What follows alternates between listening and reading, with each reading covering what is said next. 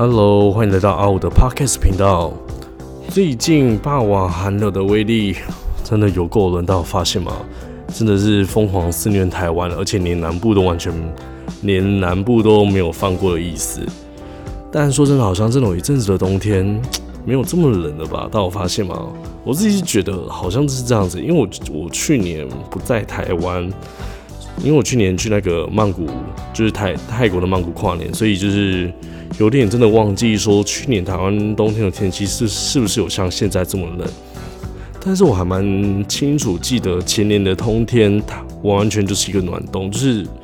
我记得那一年好像大前年的冬天还大前年的冬天，就是。超级无敌暖冬诶，我总是我记得我那个那一年，真的是羽绒外套跟厚棉被，真的是完全没有拿出来，而且真的完全没有拿出来穿，然后也没有也没有拿出来盖，然后整个冬天就这样结束了。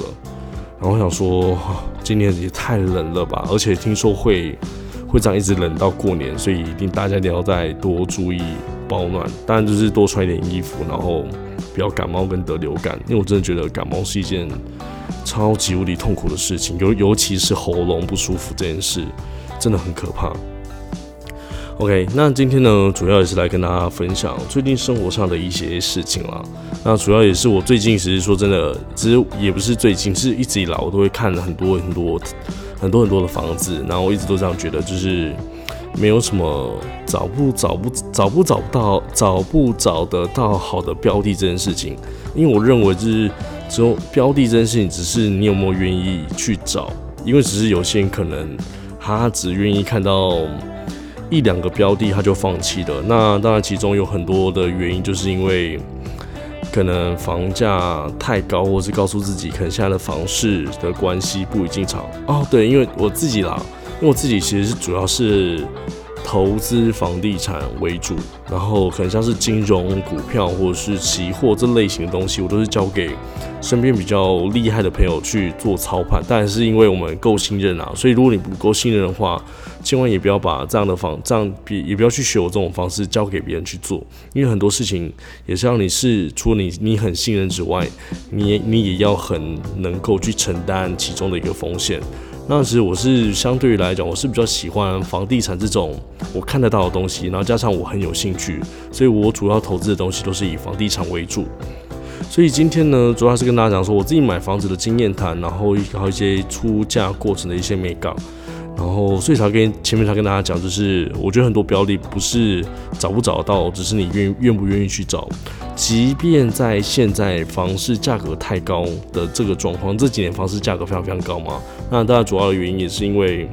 因为疫情的关系，然后加上金融金融股市在上半年的这种整个整个整个崩盘，然后加上现在的那个又降息的关系，所以大部大部分的人。比较不愿意把钱放在很像金融这样的一个投资商品，或者是，嗯，或者是不比较不愿意把钱放银行，然后相对的就会想要把钱放在比较有保值的一个房地产身上。我自己是这样认为啦，所以导致是台湾这两年三年来的房地产的行情都一直直线的往上升。我记得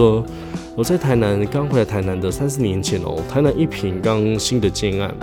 虽然可能它的它的地段不是特别的特别特别的好，可是它一平只落在大概十三十四万左右。可是现在呢，同样一个地段哦，同样的地段，本来那些新建和新建案到现在都盖好，已经价格都已经到一平快二十万了。所以我觉得这几年房地产的行情至少上升了百分之三十 percent 到四十 percent 左右。就以台南的南部来讲啦，我自己是这样认为。然后其实，但我自己认为，就不管今天房市高或低，因为有些人会觉得房市太高的关系嘛，现在可能不宜进场，然后想要等到房市下降之后、降低之后再进场。当然，当然我自己认为这样子类型的人啊，其实真的很难买到自己的，很很难买到房子。无无论你是要拿房子拿来投资，或是拿来自住，我觉得都都一样，因为真的，因为你会你会一直认为房市。会不断的降低、降低、降低，等到可是房子不管降再低，你永远都会觉得它还会再低，所以只是这样类型的，真很难买到房子。那第二种类型的人，我觉得就比较比较特别。那主要我觉得主要是因为他看房子的样本数太少，所以呃，所以他通常他看了几间房子之后呢，如果屋主不愿意将价格价格降到他自己理想的价位的时候，他就会告诉自己现在不是买房的时候。但他中国原因还是因为他觉得房价太高嘛。但其实我认为啊，只要你的样本数够多。你终究一定会找到愿意降价出售房子的屋主，而且同时间呢，这个房子也一定会契合你本身所谓的一个需求，可能是自住的需求，也可能是投资的需求。那可能投资，你可能是投资想要赚买卖赚价差资本利得的需求，或者是你想要投资，然后赚每个月租金，然后赚那种被动收入的需求都有，但只是看你是主要是追求哪一种哪一种方面啦。但其实，在出价上面，我自己就一个。小小的一个学问，有没有学问？我觉得这是一个房间的技巧。像我近期买的这间房子，我通常其实都会在看房的时候，我就会跟那个中介先讨论说：，哎，其实这栋房子它主要是屋主是自住，那自住的话已经住了多久？还是他是投资客买来投资买卖赚价差？那我这我这边可以跟各位说，无论今天中介跟你讲。是自住住了多久，或者是他是不是买中介买来做，嗯，是不是投资客买来赚价差？无论无论他怎么回答你，你心里大概就是有一个谱就好了，就有一个大概的感觉就好，因为他不一定讲的东西一定会是真的。我自己是就是这样认为，所以我通常都会先去查询这条路上，因为因为实价登录其实不会实价登录说这栋房子的哪一个地点中的这一条路的这栋房子。卖了多少钱？它只会一个自动这条巷子或这条路上的目前的实价登录的价格，所以我可能就会看一下这条路上实价登录的价格，然后看一下这几年这些房子的平均价格，或者是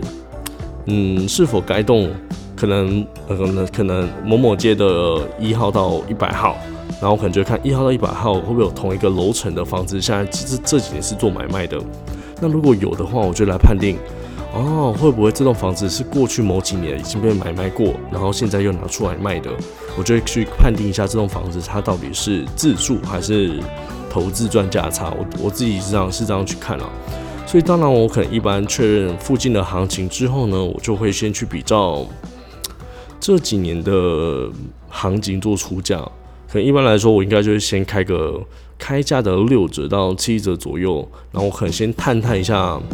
屋主这栋房子，他最后设给房东最后底价大概是多少钱？可能如果他是买，可能是买四百万的话，可能下面是没有下面什么四百万这个数字啦。我可能一般行行情的话，我可能就会先喊个两百八或两百七、两百八这左右，两百五、两百六、两百七、两百八这样的数目。但是大部分你只要喊这个数目啊，中介通常都是。会直接打枪你，可是我大概就是先想要去探探一下这个底到底在多少，因为只底价的价格，通常房屋的中介他是绝对不可能会透露所谓的底价的价格，因为他觉得他他帮卖方去守价嘛，守住他的价格，因为他想要帮卖方卖到一个比较好的一个价格，他当然他中他抽的利润也会比较来得多，那同时间他不会被嗯卖家认为他好像一直在。没有在帮帮卖方守价，因为我自己也之前我自己也也有卖过房子，所以我自己知道，如果今天是一个卖方的话，一个屋主的话，我要去卖房子，那我的屋主三三不我我的房仲可能三不五十，然后就来问我说，哎，那个买方出多少钱，出多少钱，然后你你的底价不要再降，我我自己我自己听听起来我的心情会是不好的。因为我会认为这个房仲很不专业，他没有在帮我守住我的价格，而是一直拉低我的底价。我觉得这个房仲我就会非常非常不喜欢。但是呢，当你今天角色互换，你成为一个买家的时候，你要去探测的就是你要去知道买卖方他目前的开价跟他的底价大约设在哪一个中间点，以及他最后可以接受的价格到底是哪些。所以我大家就去这样去看。所以呢，你在买卖的过程中，说真的，你会。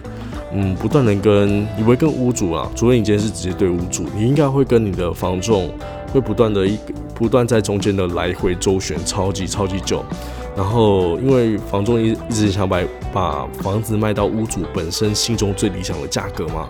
所以可能可能可能有时候就是开价了九成在九成五左右了，就是可能他觉得哦，大概九成九成到九成五是一个。蛮理想的一个价格，但如果你今天是买方来说呢，大部分是不会想要买在这个价格区段了，因因为你想要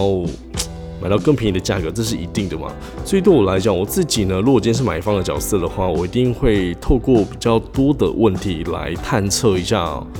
屋主他实际的一个底价跟开价的一个需求区段到底在哪里。像我自己这次买的价格大约就落在七成五左右，就是原本的开价的大概七成五左右的价格。那其实后来我真的认认为我自己啦，我真真的认为我自己可以再买到更低的价格，大概可以落在七成左右。你知道，只是因为就是我单纯我单纯那时候在开斡旋的时候，在出斡旋的时候，出价的时候，然后我下了斡旋，然后我好像开了斡旋太，我出的价格太高。然后或者，然后最后呢，就直接妥协了这个价格。因为此，我觉得，因为那时候我出了这个这个出价之后呢，然后屋主还本来还希望想要跟中介说，他希望我在在原本的一个出价可以再多加一些钱，maybe 可能就是几十万。但是后来，因为我就跟我就跟那个房中说，嗯，我同时间有在物色其他两间房子。然后他就很急忙的跟我说：“你怎么没有告诉我？你还跟我讲说你你有在看其他房子才对啊！”我就说：“哦，我只是想想到跟你说了，因为我这这这几间房子我有在看，那我我有出斡旋了。”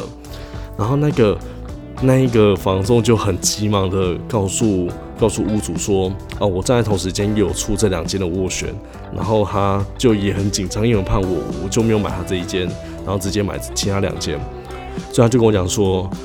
他就直接隔了一天，然后他直接跟我讲说：“哎，那个屋主他说，嗯，他他觉得没关系，你今天还这么年轻，那我就用这个价钱先卖给你。然后觉得以美国就是当成一个一个卖房子的一个缘分。你看大大家房间都会说这种买房就要靠缘分这种这种关系嘛。那其实我觉得主要还是因为屋主很怕我买了其他两件。但说真的，我跟大家讲，我完全没有下其他两件的斡旋，我只是稍微跟。”房仲说：“哦，我还有下其他两间的斡旋的啦。”然后房中房中就非常非常的紧张，但是实际上呢，我根本没有下斡旋。那有时候说真的，你跟房仲之间的相处，你要让房房仲知道你目前的嗯，无论你今天买房子的用意在哪里，跟它的意义在哪。像我自己可能就说，主要都是买房来做出租这一块，然后出租给别人嘛，有需要的人。所以他就知道，就是我看的房子的需求点，大会大概会在哪里。当我同时间又丢出两间跟这个房子的，嗯，房子的相似点非常非常多、非常非常多的时候，他就会很紧张，因为他怕我跑去买其他间嘛。所以这时候呢，我就用了这样的一个小技巧，然后就买顺利买到这个房子。那这我自己也是觉得。我应该还有更多的杀价空间啊，因为那时候他就隔了一天跟我讲说，这个价格我出了这个价格他可以的时候，我就觉得，嗯，那应该我应该还可以再比原本的价格再少个